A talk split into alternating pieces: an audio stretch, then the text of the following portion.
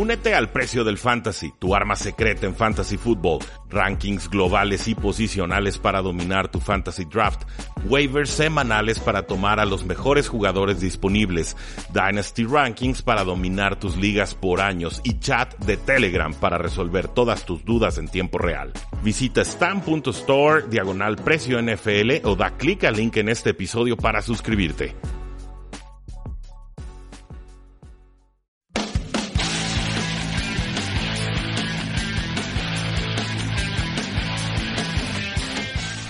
Saludos a todos y bienvenidos a un programa más de Tres y Fuera, donde la NFL no termina y nosotros tampoco. Mi nombre es Rudy Jacinto, me encuentran en Twitter como arroba NFL y nos divertimos bastante en el Monday Night Football entre los Kansas City Chiefs y los Ángeles Chargers. De hecho, la jugada de la intercepción final sucedió en mi lado del, del, campo, donde yo estaba sentado, y le dije a mi compañero de butaca que ese partido o que esa jugada, esa serie ofensiva iba a terminar en intercepción. A los cinco segundos, les juro, terminó en intercepción. Es, increíble, los guiones de juego de Los Ángeles Chargers se repiten juego tras juego, semana tras semana, mes tras mes, año tras año. Y esta es una realidad. Yo creo que este juego refleja eh, que Philip Rivers ya no es el mismo. Eh, a Philip Rivers le está llegando la edad, que Philip Rivers sus pases están quedando muy flotaditos, no están llegando con velocidad a sus receptores. Todo lo que volaba más de 15 yardas en el estadio eh, sería como un pase descompuesto, como una especie de ruleta rusa ahí va, a ver quién la atrapa y muchas de las jugadas terminaban en intercepciones.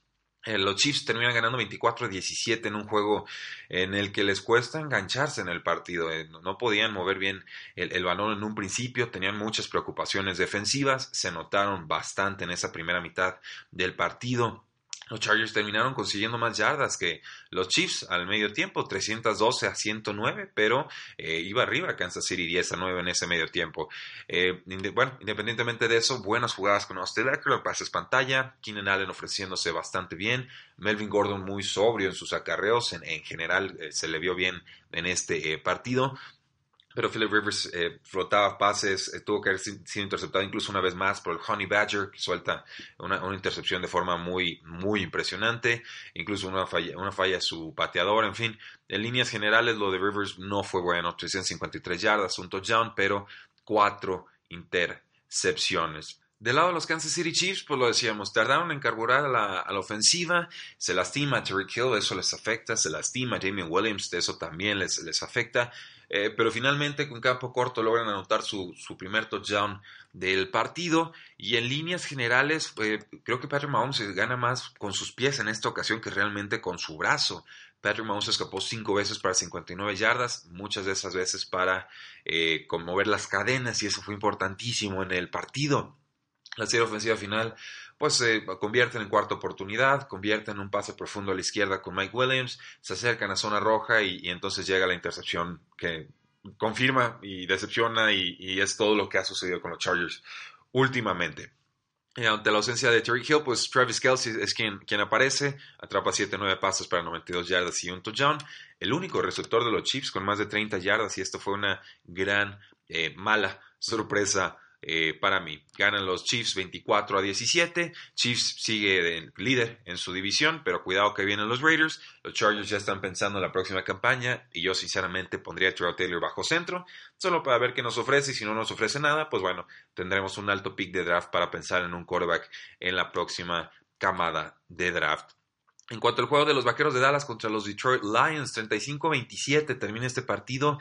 Eh, lo más importante para mí sería que se vio competente Jeff Driscoll, ¿no? La defensa de los Vaqueros de Dallas sí lo, presionaba y lo complicaba y la ofensiva de los Vaqueros de Dallas también lo obligaba a lanzar mucho, pero yo vi mucha química de Jeff Driscoll con, con Marvin Jones, eh, no tanta con Kenny Golladay, en esta ocasión lo buscaron menos en el partido, pero eh, además de lo de Jeff Driscoll y de la buena contribución que tuvo con Marvin Jones, podríamos destacar al corredor Bo Scarborough, que lo pusimos en el top 10, pero también que la, defensiva de los Detroit Lions no, no, para nadie en estos momentos. Esto es, es, es, triste. Detroit llegó con una ventaja de 7 a 0 por un fumble de, de Zeke Elliott, después estuvo 14 a 10 y aún así no, las defensas de los Leones de Detroit no pudo hacer absolutamente nada contra un Dak Prescott que lanza para casi 450 yardas y 3 touchdowns.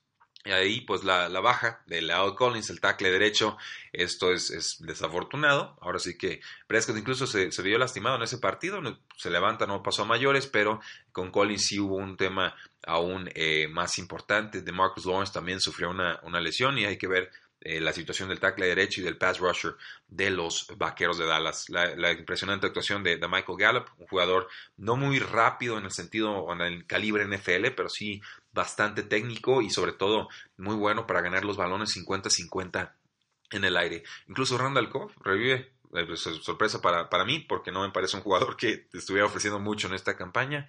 Cuatro recepciones, 115 yardas y un touchdown, aunque una de ellas fue en una escapada en la que me parece lo defienden de forma bastante pobre. Poquito de Mari Cooper, tres recepciones, 38 yardas. Cuando estaba en el campo lo, lo buscaban, pero eh, venía de lesión y sí se notaba bastante, además que era defendido por Slay. Eh, bien por los vaqueros de Dallas, aprovechan el tropiezo de las Águilas de Filadelfia. Detroit ya está pensando en la próxima temporada. Eh, los Indianapolis Colts ganan 33 a 13 contra los Jacksonville Jaguars. Regresa Nick Foles bajo centro. Al principio tuvieron una serie anotadora en su opening drive. Encuentra un touchdown profundo con DJ Shark. Parecía una victoria cómoda de Jacksonville, pero ya no volvieron a anotar un solo punto hasta el final del partido.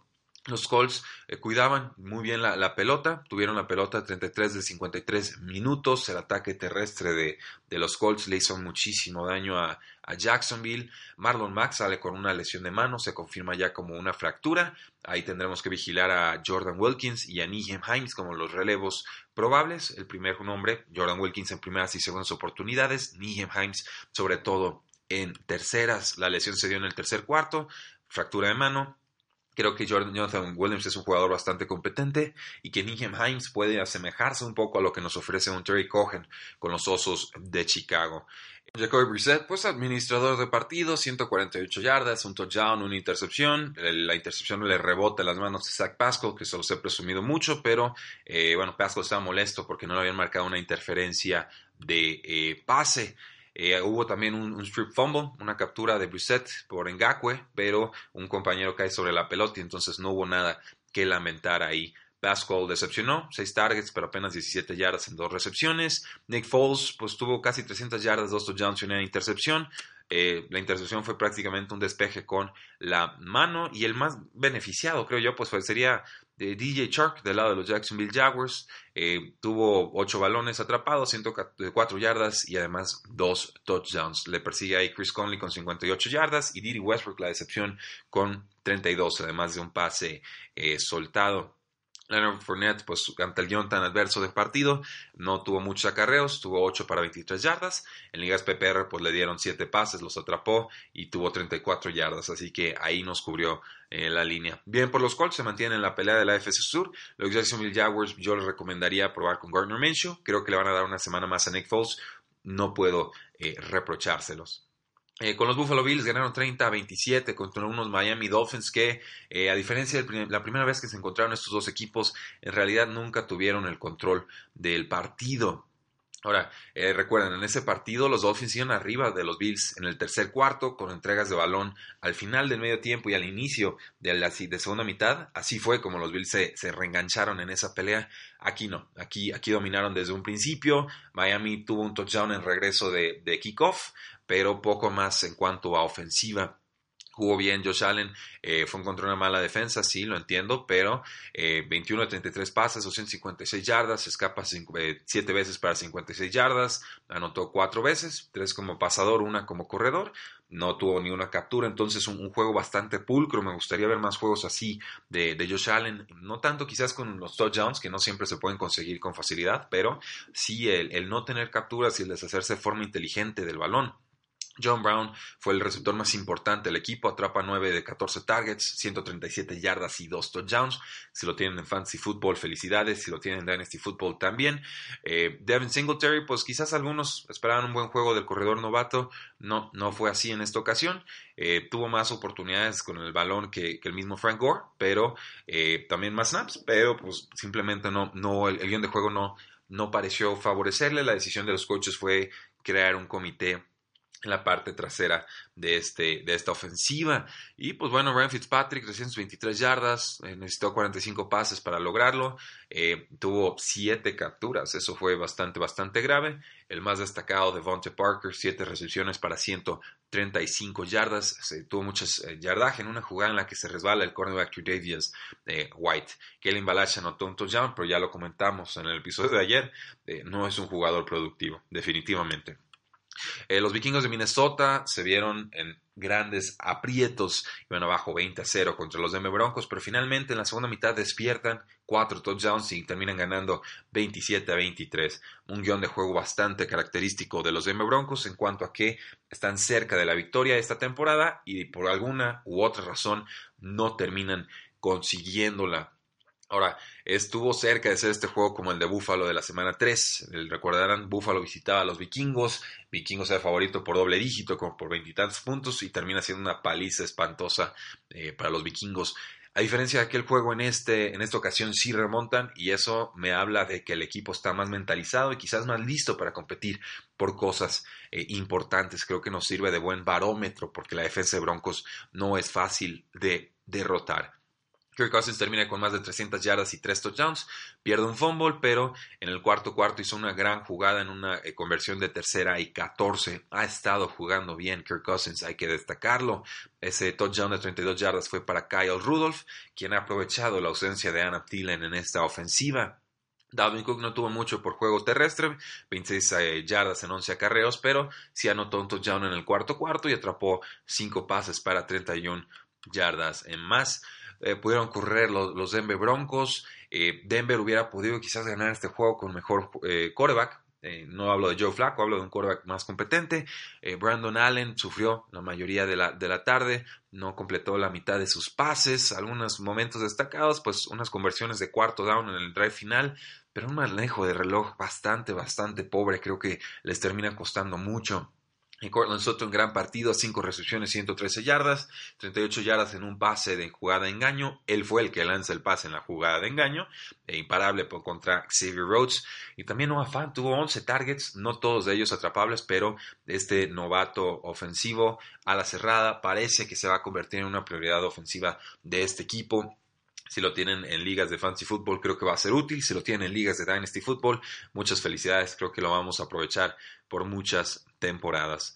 Los Santos de Nueva Orleans vencen 34-17, unos bucaneros que lo comentamos en el episodio del, lunes, en el top 10. Eh, estuvo lleno de intercepciones de James Winston, no todas culpa de ella.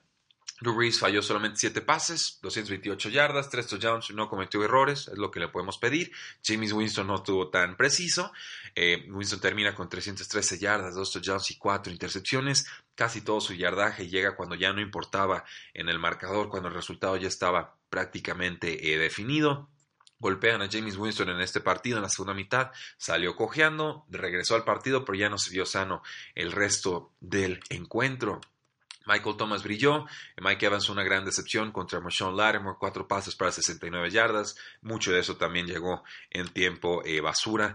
Eh, O.J. Howard fue la prioridad en, cuanto a las cerradas. Al principio comete un gran error, no alcanza a correlar un balón, se le va por la espalda, trata de agarrarlo, falla y entonces es interceptado y es reemplazado por el otro a la cerrada, por Cameron Braid. El juego terrestre, pues Ahora sí que los Bucaneros con su gran defensa no pudieron detener a Alvin eh, Camara. Corrió para 75 yardas en 13 acarreos. También fue un factor importante Camara por aire. 10 targets para 47 yardas. Un buen partido de Camara. No así con los corredores de Tampa Bay. El líder corredor sería Ronald Jones. 13 yardas en 4 acarreos. Eh, bien, por los Santos necesitan mantener victoria si quieren esta semana de descanso. Los Bucaneros, pues a mí me confirman que eh, todavía no están para pelear contra equipos grandes, por más que les hagan la vida complicada, no están para pelear con equipos grandes. Yo creo que James Winston no es la solución. Creo que eh, Buccaneers lo va a renovar, me da esa impresión. Creo que van a tener miedo de ver qué les puede parar una vida sin James Winston, pero esto significaría, a mi parecer, más tiempo en purgatorio. Los Jets de Nueva York ganan 34 a 17 contra los Washington Redskins. Una terrible derrota de los Redskins. Creí que les iba a alcanzar con el juego terrestre. No fue así. Con los Redskins podemos destacar que Darius Guy se vio bien en un touchdown de 45 yardas eh, por la vía aérea. Y quizás hay un grupo ahí con cual trabajar, con Dwayne Haskins y con eh, Terry McLaurin, que tuvo unas sesenta y tantas yardas en tres recepciones, y con Darius Guys, pero poco más. En verdad, este equipo no nos está dando mucho, muchos errores de los Washington Redskins. Una, eh, un holding penalty de Brandon Scherf, estaba molesto, le marcan un castigo por unsportsmanlike conduct. Eh, le gusta agarrar a Brandon Scherf, es un jugador que le marcan bastantitos holdings, pero eh, los Washington Redskins no pudieron capitalizar un fumble de los Jets en un regreso de kickoff. Importante el juego para los Jets de Nueva York porque jugó bien Sam Darnold, eso fue destacable. Le'Veon Bell llega a zona de anotación, aunque el yardaje le sigue costando detrás de una mala línea eh, ofensiva. Eh, creo que en líneas generales, buenos síntomas de los Jets de Nueva York, los síntomas más preocupantes de los Washington Redskins. Este 34-17 es completamente engañoso. Los Redskins nunca estuvieron en este partido. Los Jets dominaron de principio a fin, sobre todo por los errores de los pieles rojas. Eh, los Ravens terminan ganando 41 7 contra los Houston Texans. Yo había llamado este el juego de la semana. Creo que lo era, pero no por las razones que consideraba. Yo esperaba muchos puntos, esperaba buenas ofensivas, una reedición de aquel duelo colegial entre Lamar Jackson y Deshaun Watson. Eh, no, no fue así. Y con todo a que, a pesar de que los Ravens empiezan flojos a la ofensiva, Lamar Jackson corrió muy bien, sí, pero le costó lanzar al, principio una intercepción en un pase profundo y después eh, vuela un pase a, Miles Boykin. Después tuvimos una entrega de balón de Deshaun Watson, fallaron muchas oportunidades y pues ahí en líneas generales eh, no pudieron capitalizarlo. Incluso Justin Tucker falló una patada. De ahí en más, la paseada, el recital que llegamos a ver, eh, siete pases consecutivos en dos posesiones, ambos terminan en touchdowns. Eh, la segunda anotación fantástica en un pase que le lanza a Mark Andrews para ponerse 14 a 0. En líneas generales, Mark Ingram está contribuyendo muy bien, mucha velocidad a la ofensiva, la defensa ya está, eh, pareciera a nivel intratable desde la llegada de Marcus Peters. Y, en líneas generales, cuidado con los Ravens, parecieran ser el equipo más balanceado al ataque y en defensa en estos momentos. Y es un estilo ofensivo muy exótico, muy complicado de defender, como ya hemos comentado en varias eh, ocasiones. Eh, la destacada no actuación de los referees, ya la comentamos en el top 10, la interferencia de pase clarísima en zona de anotación sobre DeAndre Hopkins eh, de Marlon eh, Humphrey eh, no es marcada y esto pues por supuesto que va a frustrar a los jugadores y por supuesto que debe ser denunciado no solo por los medios sino también por los mismos jugadores aunque aunque termine en multa creo que el, asunto es, importante y no no deben de desaprovechar la oportunidad de los jugadores de hacernos conscientes de buenas o malas actuaciones de los referees. Cuando son flagrantes cuando son así de, descaradas creo que sí hay consecuencias monetarias pero eh, independientemente de ello, creo que es importante que Daniel Hawkins saliera en Twitter y dijera, eh, Al Rivero no está haciendo su trabajo, necesitamos a alguien que sí esté dispuesto eh, a hacerlo. no pudieron correr el balón los Houston Texans, hubo un touchdown de 41 yardas de Carlos Hyde en el cuarto cuarto, tiempo basura, 65 yardas en 9 carreras para el muchacho, y, en líneas generales creo que no hay mucho más que analizar, hubo un equipo en este partido y ese equipo se llamaba Baltimore. Los Falcons ganan 29 a 3 contra las Panteras eh, de Carolina. Aquí es, es, increíble, pareciera que los jugadores no quieren el despido de Dan Quinn. Los Falcons están destruyendo a quien sea que se les atraviesa y además son eh, rivales divisionales. Había sido primero con los Santos de Nueva Orleans y ahora eh, pues tendría que ser sorpresa que le metieran 29 puntos y dejaran en 3 a las Panteras de Carolina. no lo sé, definitivamente creo que llegaron bien de la semana de descanso que Matt Ryan se vio suficiente. Abrieron la, su primera serie ofensiva con un touchdown de 34 yardas con Calvin Ridley, a quien les he presumido muchísimo y pareciera que por fin ya le van a dar ese volumen de trabajo que tanto he pedido para él. La ofensiva de Carolina, pues mucho Christian, Christian McCaffrey. Yo no entiendo por qué le dan casi 200 yardas. Si el juego está prácticamente perdido, yo hubiera preferido descansar a Christian McCaffrey porque donde se vaya lastimando, pues definitivamente ahí sí se le acabó la temporada a las eh, Panteras. con Matt Ryan, pues 21 de 31 pases completados para 311 yardas y un touchdown. Calvin Ridley, 143 yardas en 8 recepciones. Julio Jones, 6 recepciones, 91 yardas. Seguimos esperando la, anotación, pero eh, por lo pronto esas yardas nos sirven eh, bastante. Eh, McCaffrey, lo decíamos, pues casi 200 yardas. Insisto, no me parece que vaya a terminar sano esta temporada si lo siguen trabajando de esta eh, manera. Eh, y básicamente la defensa de Atlanta está, está dominando. Eso, eso lo tenemos que decir. Está dominando y creo que coincide con el momento en el que Dan Quinn dice ya no me voy a encargar de la defensiva, la cedo a Raheem Morris y oh sorpresa la defensa empieza a funcionar. Extraño asunto, no voy a comentarlo demasiado, pero la coincidencia sí parece demasiado coincidente. Eh, los Oakland Raiders vencen 17 a 10 a los Cincinnati Bengals, unos Bengals que pues no podían hacer demasiado en este partido. Los Raiders, a pesar de que ganaron por un solo touchdown, yo los vi bastante, bastante cómodos. Están actuando bien los novatos de los Oakland Raiders en el costado ofensivo y defensivo del balón. Parecía un juego trampa, pero eh, terminan ganando y se mantienen ahí en la pelea contra los Kansas City Chiefs por la AFC eh, Oeste. Los Bengals caen a 0 y 10. ¿Se acuerdan cuando les dije que solo proyectaba dos victorias para los Cincinnati Bengals? Pues no andaba tan mal. A pesar de que a algunos no, les gustó la proyección, la documentamos, la explicamos y hay, hay, varios equipos a los que no les tomé bien el pulso. Yo creo que a Cincinnati sí se lo tenía eh, tomadísimo. Eh, pudieron mover el balón al principio con Terrell Williams, 44 yardas en un pase al centro del campo, eh, algunos pases a Hunter Renfro, el novato, Darren Waller tuvo un touchdown cortito y con eso se iba empezando a mover la ofensiva. Derek Carr casi 300 yardas, un touchdown, una intercepción. Josh Jacobs más de 100 yardas, aunque perdió un fumble. Eh, Finley, el quarterback que estamos probando con los Cincinnati Bengals, tuvo 13 de 31 pases completados, 115 yardas y una intercepción. Fue una actuación pobre, pero pues hay que seguir probándolo porque se acaba la temporada y si no muestra algo, pues tendremos que tomar un quarterback en el próximo draft. El juego terrestre ese sí está produciendo ya con Joe Mixon, 86 yardas en 15 acarreos y un touchdown. Eh, se lastima ahora en Tate, este receptor de recepciones espectaculares. Fue retirado en carrito de las desgracias. Una tacleada extraña. En Twitter decía el jugador que, que no nos preocupáramos, que él finalmente sí, sí estaba bien. Entonces le voy a tomar su palabra. Y el defensive end novato Max Crosby destruyó a la línea ofensiva de Cincinnati cuatro capturas de coreback, tres tacleadas para pérdida, eh, muy bien. O sea, ahorita, ahorita en este nivel que está mostrando, sí hace olvidar a, a Khalil Mack. Espero que, mantenga esa eh, calidad. Con los 49ers vencen 36 a 26 a los eh, Arizona Cardinals. Eh, la línea era de más 10. Ese touchdown final de San Francisco se come la línea por completo. Una, un dolor para los que apostaron esa línea. No la aposté yo, pero sí llegué a recomendarla y, mantengo que era la decisión correcta. Pero así es el fútbol americano. A veces nos traiciona en el último segundo con jugadas sumamente eh, eh, irrelevantes, ¿no? O sea, ponías Arizona más 10 tenías ganado el juego y te anotan ese touchdown más el punto extra y pues termina siendo un push, ¿no? Recuperas tu dinero en vez de cobrar. Una, una lástima. Y Kyler jugó, jugó bien, varias series ofensivas de touchdown, estuvieron arriba, 16 a 0.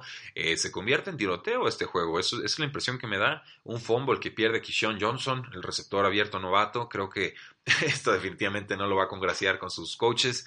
Y bueno, ahí efectivamente se acaba el partido. Murray acabó con 150 yardas, dos touchdowns, poco yardaje, pero los pases profundos eh, terminaron poniendo en peligro a San Francisco porque Christian Kirk conseguía interferencias de pase. Eh, David Johnson está desaparecido, no lo usan en fantasy football, no lo tiren tampoco, déjenlo en la banca, le van a dar más oportunidades a Kenyon Drake. Eh, no confíen en nada de lo que nos diga el equipo sobre lesiones, eso lo tengo bastante claro. Jimmy Garoppolo despertó con buenas estadísticas, con buenos números, pero eh, ya se los dije, hubo dos intercepciones muy, muy preocupantes de este equipo. Emmanuel Sanders regresó de una lesión de costilla, en la segunda mitad ya no vimos mucho más de él. buen partido de Divo Swam, Samuel lo comentamos en el episodio de ayer. Poco por tierra con Tevin Coleman, tres pases o 48 yardas por aire, 14 yardas en 12 acarreos por tierra. Bien por San Francisco, pues se mantiene en la cima de la NFC y Arizona pues le está dando mucha pelea a sus rivales y eso creo que es muy digno de destacar. El juego de los Patriotas contra los Eagles, 17 a 10. Lo destaco muy rápido, ya lo comentamos ayer. Los dos quarterbacks eh, imprecisos, no recibieron mucha ayuda de sus receptores, de sus líneas ofensivas. Eh, un juego defensivo, la contraparte de aquel Super Bowl 52 que nos maravilló con yardas y puntos. Eh, no hay juego terrestre de los Patriotas, la línea no genera empuje. Estamos esperando el regreso de Isaiah Wynn. Creo que esto podría ayudar mucho, pero Tom Brady salió a medios y lo dijo. En esos momentos somos un equipo que gana con equipos especiales y con defensa. Con las águilas, los receptores no, no generan separación, no le ayudan a Carson Wentz si de repente quiere jugar a, Superman, Carson Wentz, pero creo que lo hace porque entiende que, sus compañeros no lo van a hacer en estos momentos, que nadie va a levantar la mano y que entonces él tiene que eh, forzar. Eh, buen partido los Patriotas, tienen que aguantar si quieren mantener eh, lejos a los Baltimore Ravens. por su parte, las Águilas de Filadelfia, una derrota que quizás estuviera presupuestada, pero si vas arriba 10 a 0, se hubiera esperado un poco más, sobre todo en la segunda mitad. Eh, necesitan nuevos receptores las Águilas de Filadelfia. Yo sigo esperando algo de J.J. Arcega Whiteside, sigo esperando más de Dallas Goddard, que fue utilizado de forma creativa en este partido, pero Nelson Aguilar no nos sirve y hay muchos otros jugadores que tampoco. Y por último, el Sunday Night Football entre los Rams y los Bears, 17 a 7. Pensar que esto en algún momento puede haber sido una exhibición ofensiva, en algún momento de pretemporada, quizás en estos momentos ya eh, los Osos mandaron a la banca a Menzo Trubisky, dicen que fue una lesión de cadera en la serie ofensiva final. Eh, podría ser una lesión inventada, no voy a especular demasiado al respecto, pero sí se ha hecho algo así en el pasado. Entra Chase Daniels y pues quizás ellos pensaban que les daba mejor oportunidad de anotar. No fue, si es así o no, pues no nos lo va a revelar el equipo. Metro Trubisky, 190 yardas, un touchdown, una intercepción. Pasitos todo cortito, nada en profundidad. Esto limita muchísimo a la ofensiva. Eh, y bueno, el receptor Miller, este jugador que a mí me, gusta bastante, pero que no usan mucho, se puso a discutir con la banda de Los Ángeles Rams. Estuvieron bien los osos cuando involucraron a Tariq eh, Cohen, jugaditas rápidas, jugaditas ágilas. El, tercer receptor más importante del equipo en estos momentos, detrás de Taylor Gabriel, 57 yardas, y de eh, Miller con 54 yardas. No vimos nada de Allen Robinson, 4 recepciones, 15 yardas. Lo estuvo defendiendo Jalen Ramsey, ni modo, uno de los mejores defensores puede borrar a un receptor estrella. Y con los Rams, pues fue mucho Todd Gurley, mucho por tierra. Jerry Goff no se vio bien. 11 de 18 pases, 173 yardas, una intercepción. Parecía incluso que estaban escondiendo a Jared Goff de la defensiva de los Osos de Chicago. Y esto es preocupante por todo el dinero que todavía tienen pendientes de pagarle al buen eh, Goff. Robert Woods estuvo fuera por motivos personales. El líder receptor fue Josh Reynolds. En una, bueno, tuvo un touchdown, se lo quitaron por, una, por un castigo de los Rams, pero atrapó tres pasos para 55 yardas, poquito más que Cooper Cup, tres pases 53 yardas. Y pues Todd Gurley terminó ahí aprovechando una jugadita de corto en yardaje. Líneas generales, dos equipos que tienen malos síntomas. Yo creo, pareciera que los Rams se quedan fuera de la pelea por la postemporada. O sea, se mantiene la pelea, pero no creo que vayan a llegar. Y los Osos de Chicago a pensar en el futuro, en verdad. Eh, una, una, lástima que un equipo con tanto talento no pueda maridarlo y jugar de forma competitiva desde hace ya muchísimas, muchísimas semanas. Ahí lo tienen, damas y caballeros, nuestro análisis de toda la semana 11 eh, desde la Ciudad de México. Yo estaré volando de regreso a Guadalajara a las 2.30 hora del centro. Esto se grabó en mi computadora. Espero que el audio haya aguantado y ya me tengo que salir porque mi, huésped o bueno mi, mi, anfitrión tiene que salir a trabajar y yo a tomarme un café y a respirar los últimos minutos de vida, por lo menos en este viaje, en la Ciudad de México. Eh, muchísimas gracias, un abrazo a todos los que sí pude saludar en el Estadio Azteca, una disculpa con todos los que no alcancé a ver, había filas muy largas, estuve esperando a algunos compañeros y no alcancé a verlos a todos, pero si les parece, vamos buscando la manera de organizar un evento oficial de Tres y Fuera en la Ciudad de México, si hay quórum, con todo gusto lo organizamos. ¿Por qué? Porque la NFL no termina y nosotros tampoco. Tres y Fuera.